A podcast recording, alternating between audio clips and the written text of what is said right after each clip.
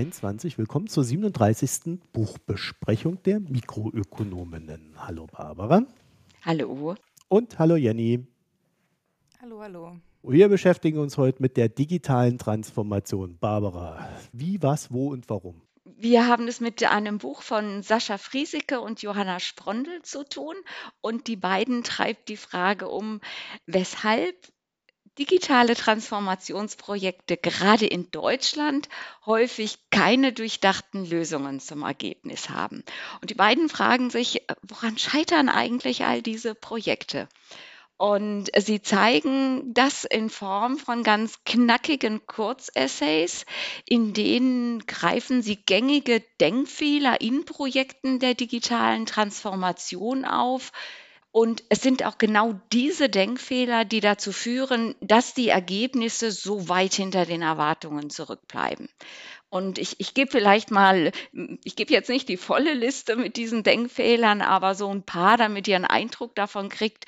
Das sind alles äh, so Glaubenssätze oder Management-Mantras, die ihr wahrscheinlich alle auch schon irgendwo mal gehört habt. Also zum Beispiel am Anfang steht eine Vision oder neu ist besser als gut. Neues entsteht durch Vernetzung. Wir müssen von Start-ups lernen. Wir brauchen eine neue Fehlerkultur. Ne, das sind so typische äh, Denkfehler. Und was all diese Denkfehler übergreifend verbinden, das ist so ein weiterer Fehler, den die beiden in ihrer Arbeit beobachten. Sie sagen nämlich, bei, in Deutschland wird Digitalisierung ganz oft mit digitaler Transformation gleichgesetzt.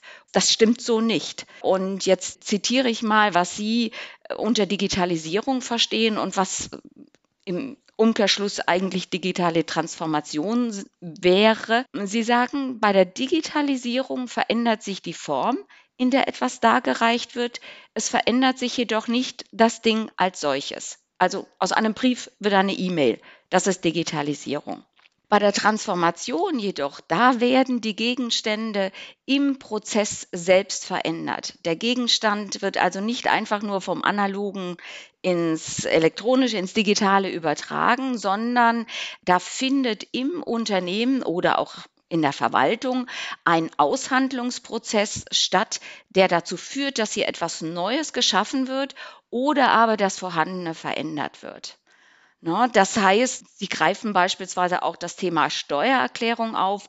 Äh, die wird ja nicht allein dadurch einfacher und bedienungsfreundlicher, dass das Riesenformular digitalisiert wird. Aber eine echte Transformation, die würde das Potenzial eröffnen, sich darüber zu unterhalten, wie man die Steuererklärung verbessern, also vor allem auch vereinfachen kann. Da geht es eben nicht nur um die Einführung neuer Technologien, sondern immer auch um die Veränderung der Unternehmenskultur und Struktur beziehungsweise im Beispiel der, äh, der Steuererklärung auch der Kultur in der Verwaltung. Und genau das passiert in Deutschland eben nicht. Und äh, so kommt es, dass äh, dieses Land ganz viel Geld für Digitalisierung ausgibt, um Formate zu ändern. Aber die Sache an sich bleibt unverändert. Und die, die damit arbeiten müssen, äh, sind unzufrieden. Das war die Zusammenfassung. Jenny, willst du was dazu sagen? Auf keinen Fall. Das Ding ist, ich habe das Buch angefangen zu lesen und es ist ja jetzt wirklich, sagen wir mal, kein, kein Riesenwerk. Es sind ja irgendwie so knapp 90, vielleicht 80 beschriebene Seiten, also mit wirklichem sozusagen Text äh, ohne Anhang etc. Ja. In Reklamheftgröße. Und die Essays, wie Barbara ja auch gesagt hat, die sind wirklich extrem gut geschrieben und mir ging es halt so als jemand, die natürlich ihr Arbeitsleben lang in einer Branche gearbeitet hat, die einfach äh, mit dieser digitalen Transformation, sagen wir mal, sehr große Probleme hatte am Anfang und eigentlich grundsätzlich sehr exemplarisch, glaube ich, ist, habe ich eigentlich bei jedem zweiten Satz nur gedacht, ja, ja, so ist es, so ist es, genau das. Also nicht überall, aber bei so 90 Prozent der Sachen würde ich sagen, habe ich nur gedacht, ja, ja, stimmt, richtig, genau, genau so ist es. Und kann mich dementsprechend, also um das mal kurz für mich zusammenzufassen, nur sagen, ich finde es total super und finde, das sollte eigentlich eine Pflichtlektüre für alle Menschen sein, die sich jetzt irgendwo Minimum im, im C-Level aufhalten und, naja, zumindest in irgendeinem Bereich äh, Entscheidungsmacht haben, um sich bewusst zu sein, was da eigentlich gerade so passiert und vielleicht mal ein bisschen mehr drüber nachzudenken, wie man damit umgeht und ja, Prozesse einleitet und schafft und Sachen aufsetzt.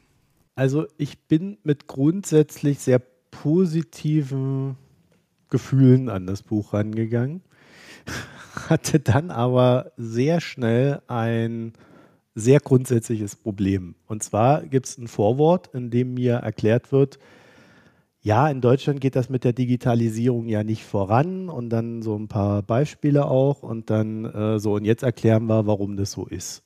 Und ich habe diese Beispiele, die die dann gebracht haben, diese, diese Auflistung, die die Barbara jetzt nicht ganz vollständig gemacht hat, so empfunden, dass es halt irgendwie disconnected ist von diesem Vorwort. Also ich kann schon irgendwie nachvollziehen, aber äh, das Ganze wirkte auf mich so wie eher wie so eine Liste der, das sind die Top 10 Management-Thesen und deswegen sind sie unsinnig. Was auch okay ist, gerade auch in Sachen Digitalisierung, also es ist grundsätzlich nicht falsch, aber ich fand, es hat mir irgendwie nicht näher gebracht, warum jetzt die Digitalisierung nicht wirklich stattfindet. Weil ja eigentlich jeder weiß, dass diese Top 10 Management-Thesen so, wie sie aufbereitet sind im Regelfall, ja ohnehin Blödsinn sind. Nee, das würde ich gleich mal hinterfragen. Es gibt super viele Leute, die nehmen das halt für bare Münze. Also absolut. Also ich glaube wirklich, dass vieles von dem, was da drin steht an diesen Thesen, dass sie das teilweise als Allerheilmittel wahrgenommen werden und wir müssen das jetzt anwenden und nur dann schaffen wir den Schritt äh, sozusagen in die Zukunft. Also so wie sie es ja auch im Prinzip beschrieben haben. Also ich glaube wirklich nicht, dass sozusagen die Mehrheit der Entscheider verstanden hat, dass man so Schlagworte mit Vorsicht zu genießen hat ehrlich gesagt. Das weiß ich nicht. Also ich kenne ja ein paar Entscheider und bei denen hatte ich eigentlich nie den Eindruck, dass es so ist, sondern dass da schon recht reflektiert dran gegangen wird. Äh, Marco, Marco, darfst du, nennst du mir diese Leute, dann bewerbe ich mich sofort. Ja. Denn also ich teile eher, Nein, ich teile eher Jennys Meinung, dass das nicht öffentlich. Ähm, ja. Ja, aber nein, nein, war auch also war ein ja, Spaß. Es gibt ja schon, es gibt ja schon sehr, sehr ausführliche Diskussionen über Management-Theorien und wenn man die so ein bisschen verfolgt, kriegt man eigentlich schon mit, dass das jetzt nicht so eins zu eins äh, und wahre Münze alles genommen werden kann in der, in der äh, Praxis dann. Aber äh, gerade so beim Thema Digitalisierung, wenn ich mich halt frage, warum kriegt denn der Staat es nicht hin? Software zu entwickeln, die äh, zwischen verschiedenen Behörden kompatibel ist. Ja, dann kann mir doch keiner erzählen, dass das daran liegt, dass irgendwo in den Behörden einer sitzt und sagt, ja, jetzt muss ich aber hier ganz disruptiv mal an die Sache rangehen. So funktioniert das ja nicht. Das Vorwort ist mir auch sehr hängen geblieben, weil das sehr auf den, auf den Staat irgendwie bezogen war äh, während wir dann die Management-Theorien hatten, die ja eher privatwirtschaftlich sind. Und ich habe das irgendwie im, im, das ganze Buch über meinem Kopf nicht zusammengekriegt, das eine mit dem anderen. Und das war echt ein Problem für mich. Auch wenn ich den einzelnen Thesen, was sie da geschrieben habe, überhaupt nicht widersprechen würde. Ja? Also ich würde alles unterschreiben. Ja, das ist richtig, was ihr schreibt. Bloß mir fehlt irgendwie die Praxis dazu, zu dem, was da steht, dass es dann so sein soll.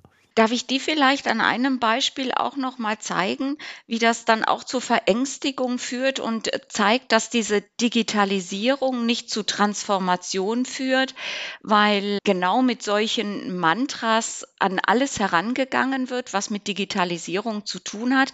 Ich weiß nicht, ob das an der Beratungszunft liegt, ob das wirklich an, auch an der Technologiegläubigkeit äh, liegt, aber ähm, wenn wir mal ein Beispiel nehmen, eine Stadt möchte einen Digital Twin einführen, um die Stadtentwicklung besser planbar zu machen. Da kommen plötzlich Leute in die Gemeinde rein, in die Gremien der Bürgerschaft und die kommen genau mit dieser Sprache, mit Fehlerkultur, Komplexitätsreduktion, die reden von agilen Entwicklungsmöglichkeiten, die sprechen einen Jargon, der überhaupt keine Rücksicht auf die Verbindlichkeit der, der Bürgerschaft und auch der Mitarbeitenden in diesen Behörden nimmt.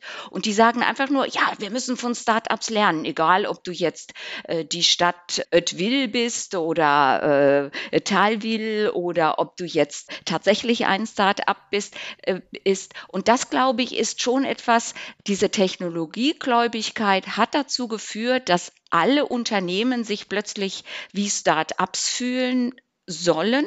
Und diese Gleichmacherei führt tatsächlich dazu, dass man in der Digitalisierung stecken bleibt, in der Technologiegläubigkeit und nicht in der Transformation. Und ich glaube, das ist das, was das Vorwort mit diesen äh, listicle-ähnlichen Essays äh, sehr gut verbindet. Also ich konnte das alles sehr gut nachvollziehen. Ich habe gedacht, ich sitze mit denen in einem Open Office und denke, was läuft denn hier für ein Mist? Warum sagt nicht endlich mal einer, was für ein Blödsinn ist das? Naja, also bei gerade bei staatlichen Digitalisierungsprojekten haben wir ja oftmals schlichtweg den Effekt, dass die scheiß Software einkaufen. Die kaufen ja eben genau das nicht ein, diese agile bla bla bla Software, sondern die kaufen irgendeinen Schrott von irgendeinem Deppen ein, der es möglichst billig macht. Und dann noch nicht mal die Sicherheitsanforderungen erfüllt, die mal so mindestens gestellt werden sollten. Das heißt, das Problem, was wir da haben, ist, der Einkäufer hat keine Ahnung, was er einkauft. Der kann die Ausschreibung nicht gestalten. Äh, das mag dann sein, dass das sich in irgendeiner Sprache dann äh, wiederfindet, die, äh, wie du sie gerade beschrieben hast und wie sie ja auch in dem Buch beschrieben wird. Aber es hat ja schlichtweg was mit Inkompetenz zu tun. Eben diese Dominanz des Technologischen. Also es darf eigentlich gar nicht darum gehen, welche Software kaufe ich, weil das sind wieder nur Machtspielchen. Also da geht's dann, da ist die SAP-Fraktion, da ist die Oracle-Fraktion und da ist die Salesforce-Fraktion um, und da geht's immer nur um Macht, anstatt mal zu fragen, was läuft in unserem Unternehmen schief und wo wollen wir eigentlich hin? Und dann ist die Frage der Software immer nur nachgelagert und genau das wird eben nicht gemacht. Und dadurch bleiben wir in dieser Digitalisierung stecken und es, ohne dass eine Transformation zum inhaltlich Besseren stattfindet. Ja, äh, also ich glaube, im staatlichen Sinne gibt es ja gar keine Salesforce und sonst noch was. Die benutzen ja ganz andere Programme. Ja. Das, deswegen, aber das ist ja auch mein Problem. Das ist ja genau das Problem des Buches, weil es eben äh, diese Mischung macht aus Management-Theorie und eigentlich soll es ja darum gehen, warum, der, warum man in Deutschland keine Digitalisierung voranbringt. Und meistens sind das ja staatliche Stellen. In der Wirtschaft ist es ja am Ende so, dass da tatsächlich noch der Effekt da ist. Macht halt jeder seinen Scheiß und der, der es gar nicht auf die Reihe kriegt, fliegt irgendwann aus dem Markt, während dann drei, vier äh, übrig bleiben und du dann wenigstens noch eine Auswahl hast. Beim Staat muss halt jedes Projekt sitzen oder es ist eben verbaselt, weil es kein Konkurrenzprojekt in dem Sinne geben kann, wo man, wo man dann irgendwie sagt, okay, das läuft besser, das nehmen wir dann. Sondern äh, da funktioniert es oder es funktioniert nicht. Und äh, dieses Nicht-Funktionieren, das hat ja einen Grund. Und da sehe ich aber nicht die Management-Theorien am, am Wirken für den Staat. Ja, ich weiß nicht, ich glaube, man muss, also da möchte ich einfach noch mal ein bisschen dagegenhalten. Ich bin, ich bin ja, ja auch mal. Äh, sozusagen bei einem öffentlichen, ich bin ja bei einem öffentlichen Arbeitgeber, bei einem kleinen und ich glaube, wir sind recht agil unterwegs vergleichsweise. Ich bin ja auch nicht in Deutschland. Aber schau dir mal die Rechnungen, die die Beratungsbuden bei der öffentlichen Hand äh, einreichen, McKinsey und wie sie alle heißen. Und dann siehst du genau, weshalb diese Management-Theorien in jede Kommune äh, reinkommen. Ja, ich überlege gerade, ob das in Deutschland auch so ist. Also auf Ministeriumsebene, Bundesministeriumsebene und vielleicht auch Landesministeriumsebene haben wir diesen Beratereffekt, das ist richtig. Tiefergehend eher nicht, aber da muss das jetzt auch nicht heißen, dass es dadurch besser oder schlechter läuft. Ne? Nee. Was mir halt schon auffällt, ist, dass wir auch gerade auf dieser staatlichen Ebene sehr wenig Koordination haben, sondern macht die eine Stadt halt das und die andere macht das. Das können wir und diesen Machtkämpfen, die du ja gerade eben angesprochen hast, auch gerne da unterordnen, äh, wie die Software auch immer dann heißt. Ne? Aber da will dann halt auch jeder, jeder Stadtfürst, jeder Landesfürst so sein eigenes Ding haben. Und diese fehlende Ko Koordination, Kooperation führt dann halt aber auch dazu, dass die Städte untereinander nicht kompatibel sind und dann natürlich die höheren Einheiten auch nicht. Und dann hast du natürlich ein Problem nach dem anderen. Vom Datenschutz reden wir da jetzt, glaube ich, noch gar nicht in Deutschland, was ja nochmal ein Sonderthema wäre. ich sehe da ganz andere Problemlagen auf der staatlichen Ebene als auf dieser Management-Ebene. Selbst wenn das Management-Sprechding in die staatliche Ebene Einzug halten sollte. Ja, ich meine, du hast mir ja jetzt äh, recht gegeben. Also diese Management, äh, diese Management-Sprüche, diese Kultur hält Einzug, auch wenn diese Kultur da vielleicht gar nicht hinpasst und es äh, sogar zu einer Distanzierung führt, sodass die Menschen, die die Transformation umsetzen sollen, äh, sich äh, ja entfremdet fühlen von dem, was sie da tun sollen. Wärst du denn auch bereit zu akzeptieren, dass das eine Schwäche des Buches ist, die ich da gerade beschrieben habe? da wären wir uns ja schon wieder einig. Nee, was genau wäre jetzt die Schwäche des Buches? Ja, dass es nicht unterscheidet äh, zwischen dieser Management-Ebene äh, im privaten Unternehmen und äh, einer staatlichen Ebene, die ganz andere, andere Anforderungen hatten. Dadurch kommt ja auch diese Diskrepanz in der Beschreibung zwischen Vorwort und dem Rest des Buches zustande.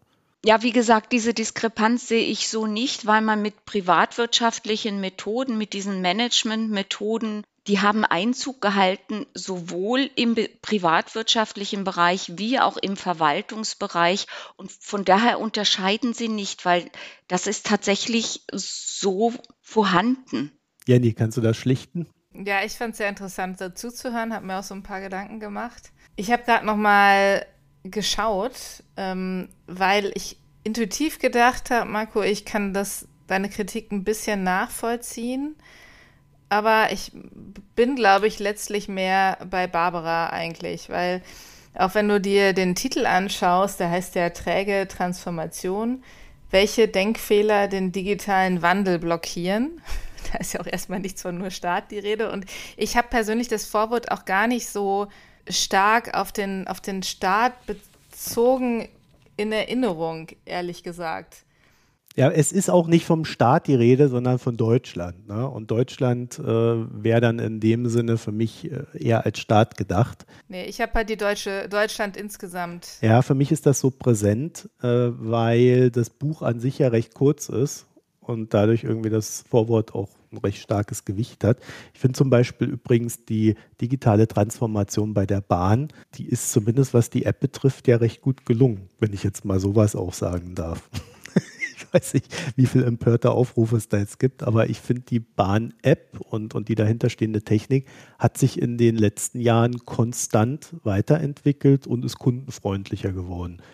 Klammer auf, äh. man kann da sicherlich noch viel mehr äh. machen. Äh, aber, ja, siehst du. Ach, Schweiz, ich die Schweiz vermisse.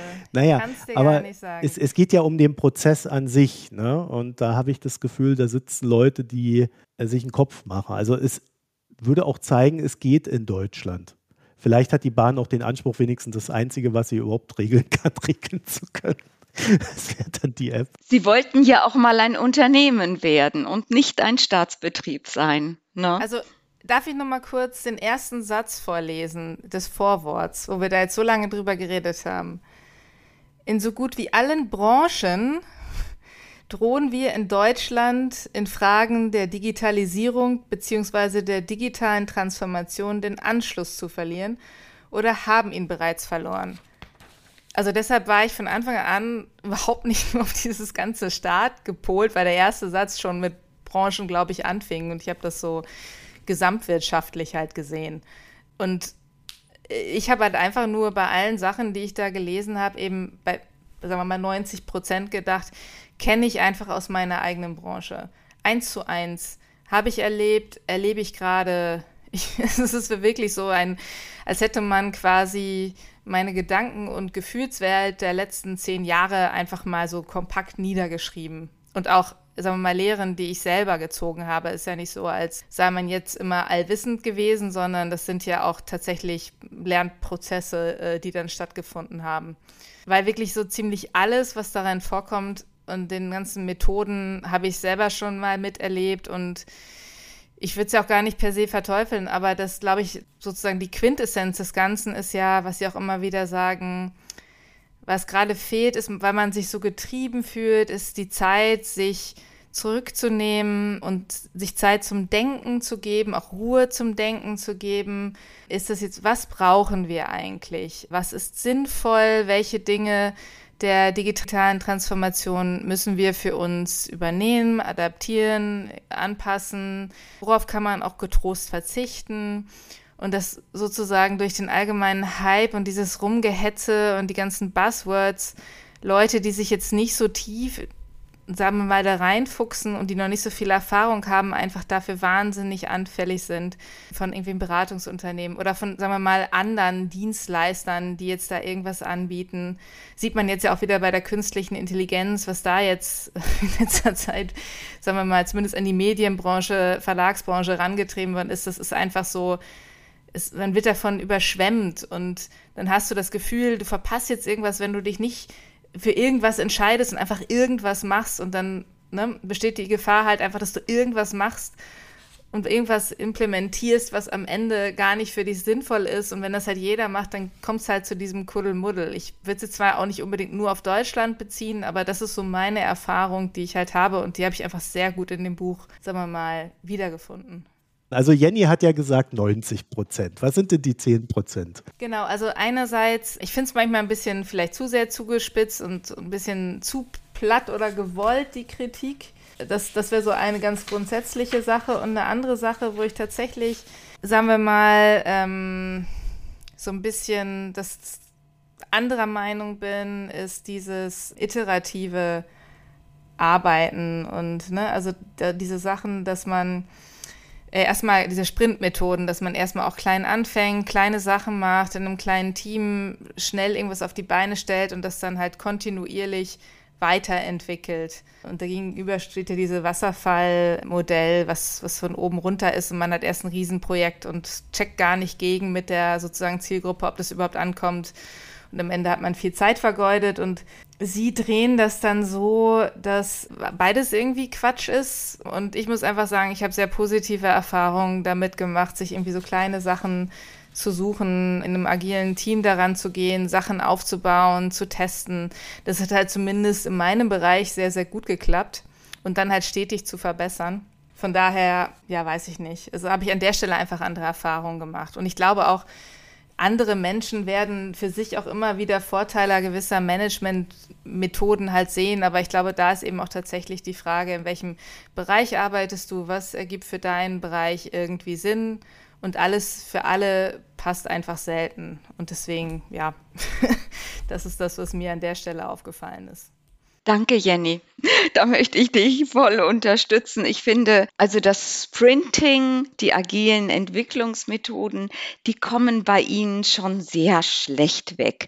Also wenn Sie dann sagen, ich habe es jetzt auch gerade noch mal gefunden, während eines Sprints bleibt jedoch keine Zeit für Nachdenklichkeit, denn Denken dauert und erzeugt keine sichtbaren Ergebnisse. Also ich hoffe auch mal, dass Sie das einfach sehr zugespitzt formuliert haben, denn das passt auch gar nicht zum Framework, das passt nicht zum agilen äh, Entwickeln. Selbstverständlich gibt es da Zeit für Nachdenklichkeit. Äh, ein Sprint ja. besteht ja nicht nur aus Sprint, sondern es gibt erstmal regelmäßige Feedback-Loops mit allen Anspruchsgruppen, es gibt Planungsmeetings, es gibt Reviews, es gibt Retrospektiven. Also die Nachdenklichkeit ist Teil dieses Prozesses und Sprinting heißt ja nicht einfach nur, man macht alles schneller und denkt nicht mehr drüber nach. Also also wenn so gesprintet wird, klar, dann scheitert es. Und ich glaube, das kann, äh, wenn es gut aufgesetzt ist, wirklich gut funktionieren, weil man beim Arbeiten lernt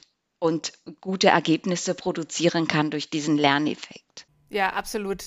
Ich will noch eine Sache reinbringen. Ich glaube, wir haben in der Betrachtung digitaler Umsetzung auch so ein grundsätzliches Problem, zumindest wenn wir so die ja, also so langsam kann man sagen, sollte das abnehmen, aber das, das grundsätzliche Problem ist, es wusste auch lange Zeit keiner, wie das alles aussehen kann.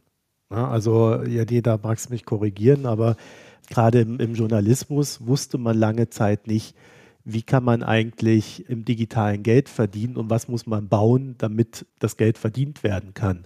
Sondern da musste man dann halt auch mal die Sachen ausprobieren, scheitern, neue Sachen bauen äh, und so weiter und so fort. Und ich will jetzt auch nicht sagen, dass das immer gut gelaufen ist oder man da alles richtig gemacht hat, selbst beim Scheitern nicht.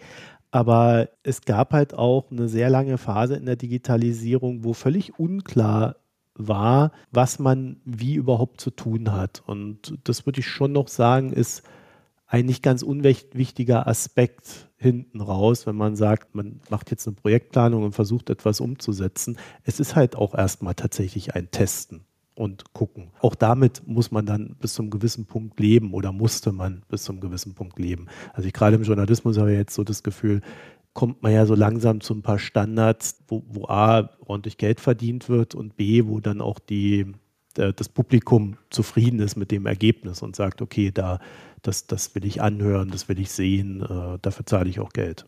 Ja, jetzt kommt halt leider die künstliche Intelligenz. Ach ja, ach Gott. es, es, es, also ich glaube, mit Ausruhen kann man, das kann man ja eh vergessen. Ja. Ähm, die, die, Autoren sagen ja auch ne, an der Stelle, also wir haben ja das große Gefühl ist irgendwie, oh Gott, so viel Wandel war noch nie, wenn man es historisch betrachtet. Das fand ich übrigens auch ein guter Punkt an dem Buch mal so ein bisschen das einzuordnen.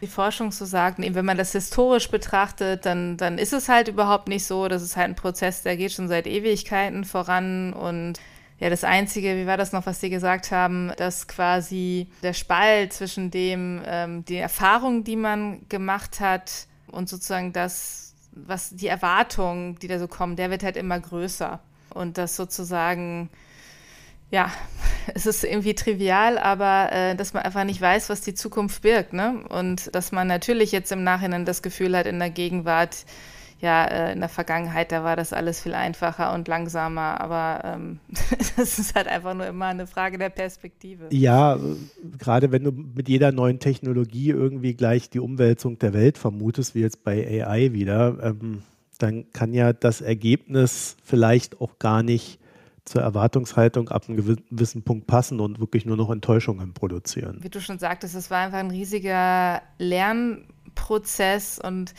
eben deswegen sage ich ja Medienbranche, ich habe das Gefühl, also wirklich all das, was, was da passiert ist, ist, ist quasi in diesem Kapitel niedergeschrieben. Ja, auch dieses Disruptive, ne? also dass du da irgendeinen Anbieter hast, die, die halt alles billiger oder vielleicht mit schlechterer Qualität in die Welt setzen, das ist natürlich auch, äh, sagen wir mal, Zeitungen, Zeitschriften, alles andere als fremd. Ne? Also du hast irgendwelche Billiganbieter, die da die Nachrichten reinpumpen gratis und warum die sollen die Leute für Nachrichten dann noch Geld zahlen? Natürlich musst du dann dein Geschäftsmodell überdenken. Und natürlich war es jetzt nicht unbedingt das cleverste, erstmal alles auch gratis ins Netz zu stellen. Ne? Das, das sind tatsächlich alles so Sachen. Vieles weiß man halt im Nachhinein besser. Ich glaube schon, dass ein paar von diesen Methoden, also Barbara hat es ja auch gerade noch mal ein bisschen besser erklärt als ich, das auch mit dem Sprint, Sprint und agilen Arbeiten, dass es halt schon der Branche definitiv geholfen hat. Der Weg dahin war halt jetzt nicht,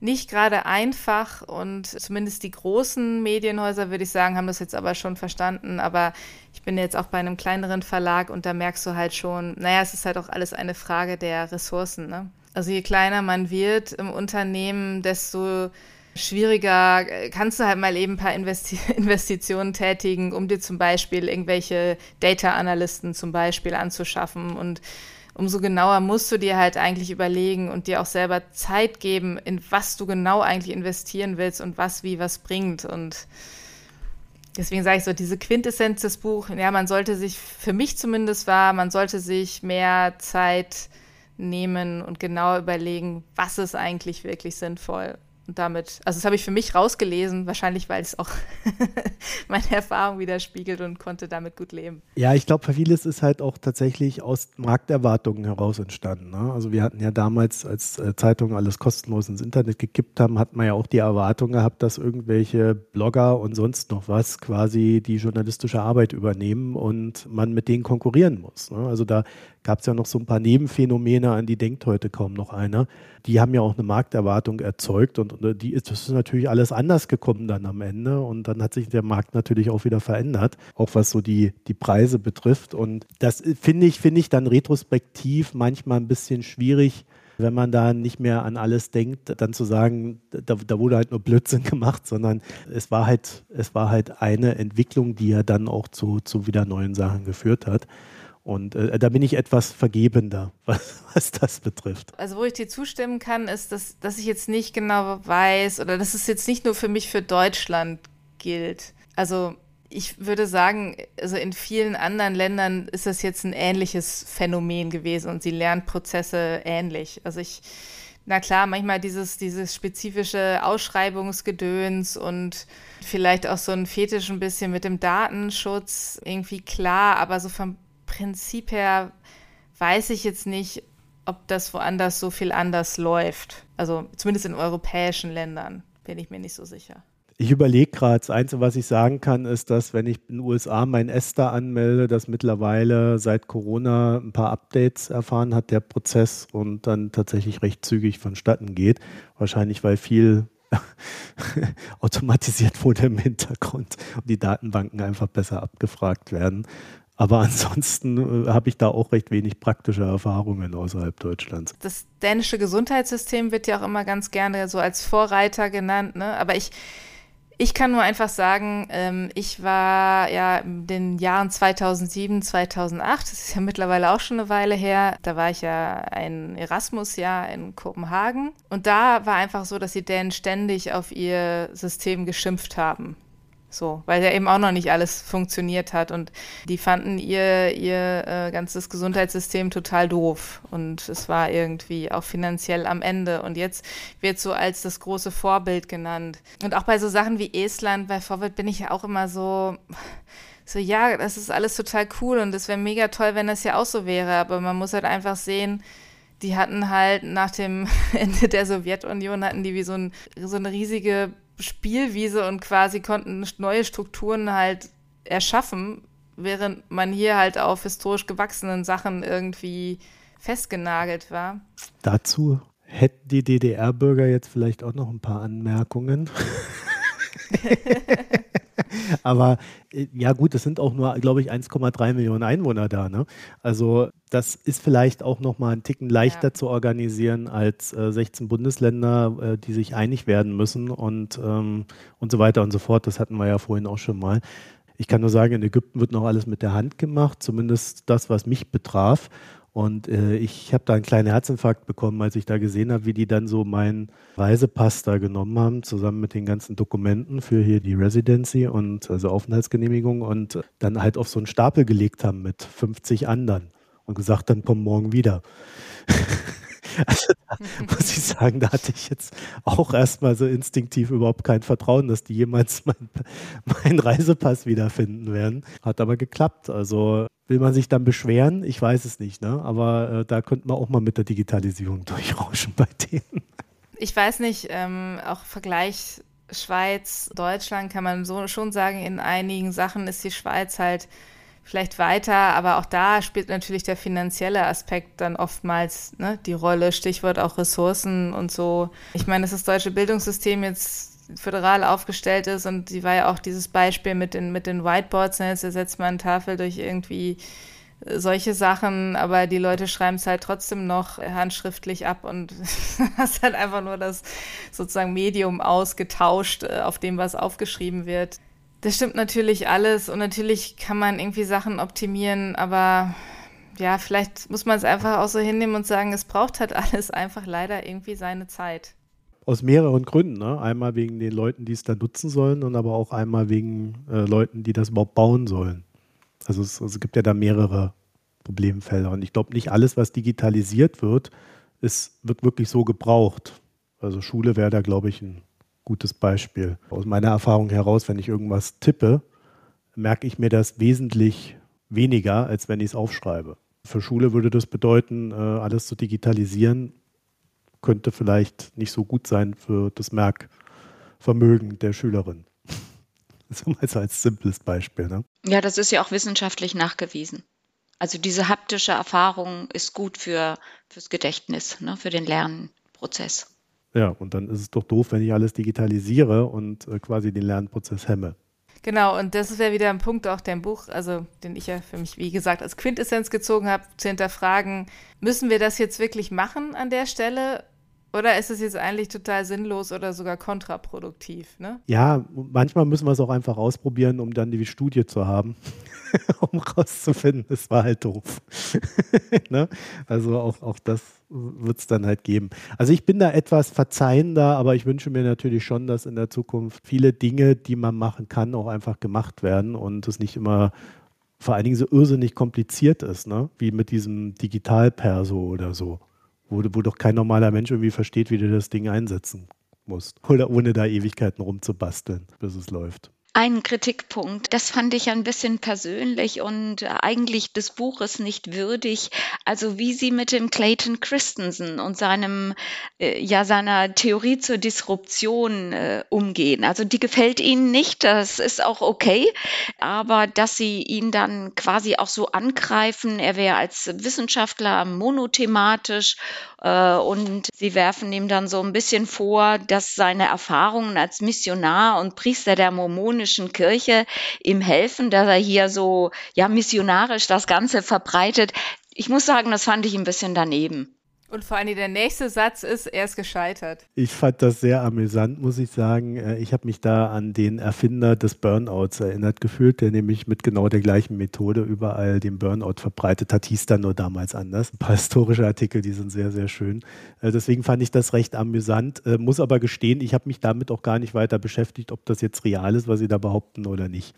Also ich finde es passt nicht zum Ton des Buches. Das, äh, da begehen sie so eine persönliche Ebene. Ich finde, das hat das Buch gar nicht nötig und die beiden eben auch nicht. Es kann ja sein, dass er sich hier verrannt hat, äh, dass er übertrieben hat. Tatsache ist ja, äh, dass nicht er allein seine Theorie so verbreitet hat, sondern dass er ja auch sehr viele Jünger gefunden hat, um in diesem missionarischen Bild zu bleiben.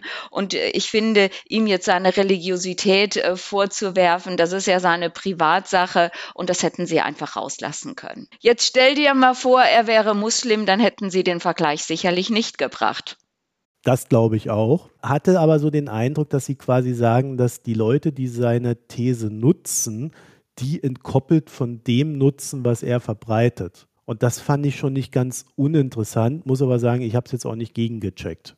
Weil ich habe auch immer den Eindruck, dass das so ein Wort geworden ist, was halt so einfach so verwendet wird, aber auch halt ziemlich inhaltslos. Er unterscheidet ja eigentlich sehr genau zwischen inkrementeller Veränderung und echter Disruption, dass so im Mainstream eben auch wieder in diesem Management-Jargon nicht mehr so scharf äh, unterschieden wird und dass quasi jedes Neue hier eine Disruption ist und den, äh, die bisherigen Anbieter äh, gefährdet.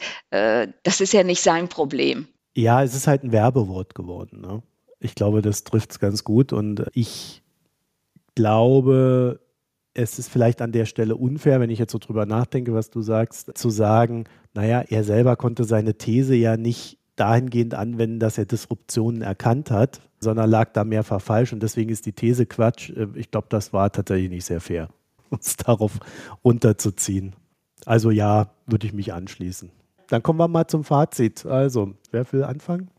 Gut, dann fange ich an. Also ich glaube, es ist ganz gut, um mal so über das Thema zu reflektieren. Ich würde es jetzt, wie wir vielleicht auch an der Diskussion gesehen haben, mit etwas Skepsis lesen.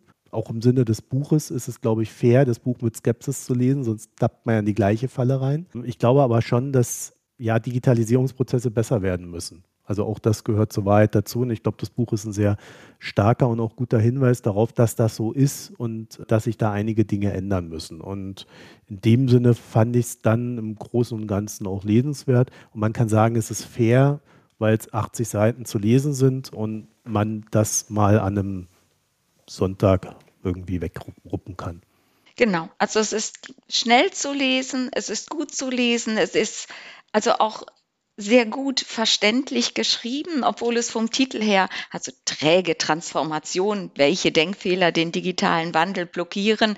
Wir haben hier einen Hochschullehrer und auch eine, also auch die Frau äh, Johanna Sprondel war ja äh, Professorin, jetzt ist sie in der Urania als Leiterin tätig. Also da hätte man schwere Kost erwarten können. Das ist es aber überhaupt nicht. Die Beispiele sind sehr anschaulich und ich würde fast auch sagen, es ist eine wunderbare Schullektüre als Einführung, damit die, die jetzt nachkommen, es besser machen. Also es ist nicht nur für fürs Management eine gute Lektüre, um mal darüber nachzudenken, hey, was läuft hier eigentlich alles schief, sondern das ist wirklich, deshalb ist es ja auch in dieser Reihe, was bedeutet das alles, glaube ich, erschienen. Es ist eine super gute Einstiegslektüre. Ja, also ich habe ja am Anfang schon meine Begeisterung kundgetan, aber vor allen Dingen halt in der Hinsicht, dass ich mich da so oftmals oder meine Erfahrung halt wiedererkannt habe. Deswegen war das immer so, ja, ja, ja, genau. Was man natürlich nicht erwarten kann, sind irgendwelche Lösungsansätze. Also das liefert dieses Buch natürlich nicht. Es hilft beim Reflektieren, gerade weil ja eigentlich jeder, in jeder Branche ist man irgendwie in dieser digitalen Transformation drin. Und ich glaube, diese Denkanstöße, die man hier kriegt, die helfen zu reflektieren, wo man eigentlich gerade steht und darüber nachzudenken, okay, vielleicht sollten wir mal kurz innehalten und äh, unsere Prioritäten kontrollieren und schauen, ist das jetzt wirklich alles so sinnvoll, was wir machen oder sind wir doch irgendwie einfach getrieben? Und dafür ist es, glaube ich, wirklich, also ein, ein, ein gutes Buch, was man eben auch recht schnell mal vielleicht nicht gerade im Großraumbüro lesen kann, aber dann vielleicht auch im Homeoffice. Dann verbleibt mir eigentlich nur noch die Frage, Barbara, was lesen wir denn als nächstes? Wen, welchen Autor oder welche Autorin verärgern wir denn als nächstes? also wir lesen mal wieder einen Roman zur Abwechslung, denn die Sommerzeit steht hier an und wir haben uns heute darauf geeinigt, dass wir unser Deutschlandmärchen lesen von Dinscher Gütschete. Das Buch ist jetzt prämiert worden bei der Leipziger Buchmesse, also wir haben es alle drei noch nicht gelesen. Von daher gibt es heute nicht mehr als diese Ankündigung. Und es ist ja auch schön, mal wieder einen Roman zu lesen. Ist doch ein Roman, oder? Ja. Ja, wunderbar. Also mal kein Sachbuch, sondern mal wieder was zur Entspannung. Dann vielen Dank an euch beide, dass ihr mit mir gelesen habt und an euch da draußen fürs Zuhören. www.mikroökonom.de, da findet ihr alles weitere und ähm, unter anderem Kommentare, Premium-Abos und so weiter. Bis zum nächsten Mal. Tschüss. Tschüss. Tschüss, tschüss.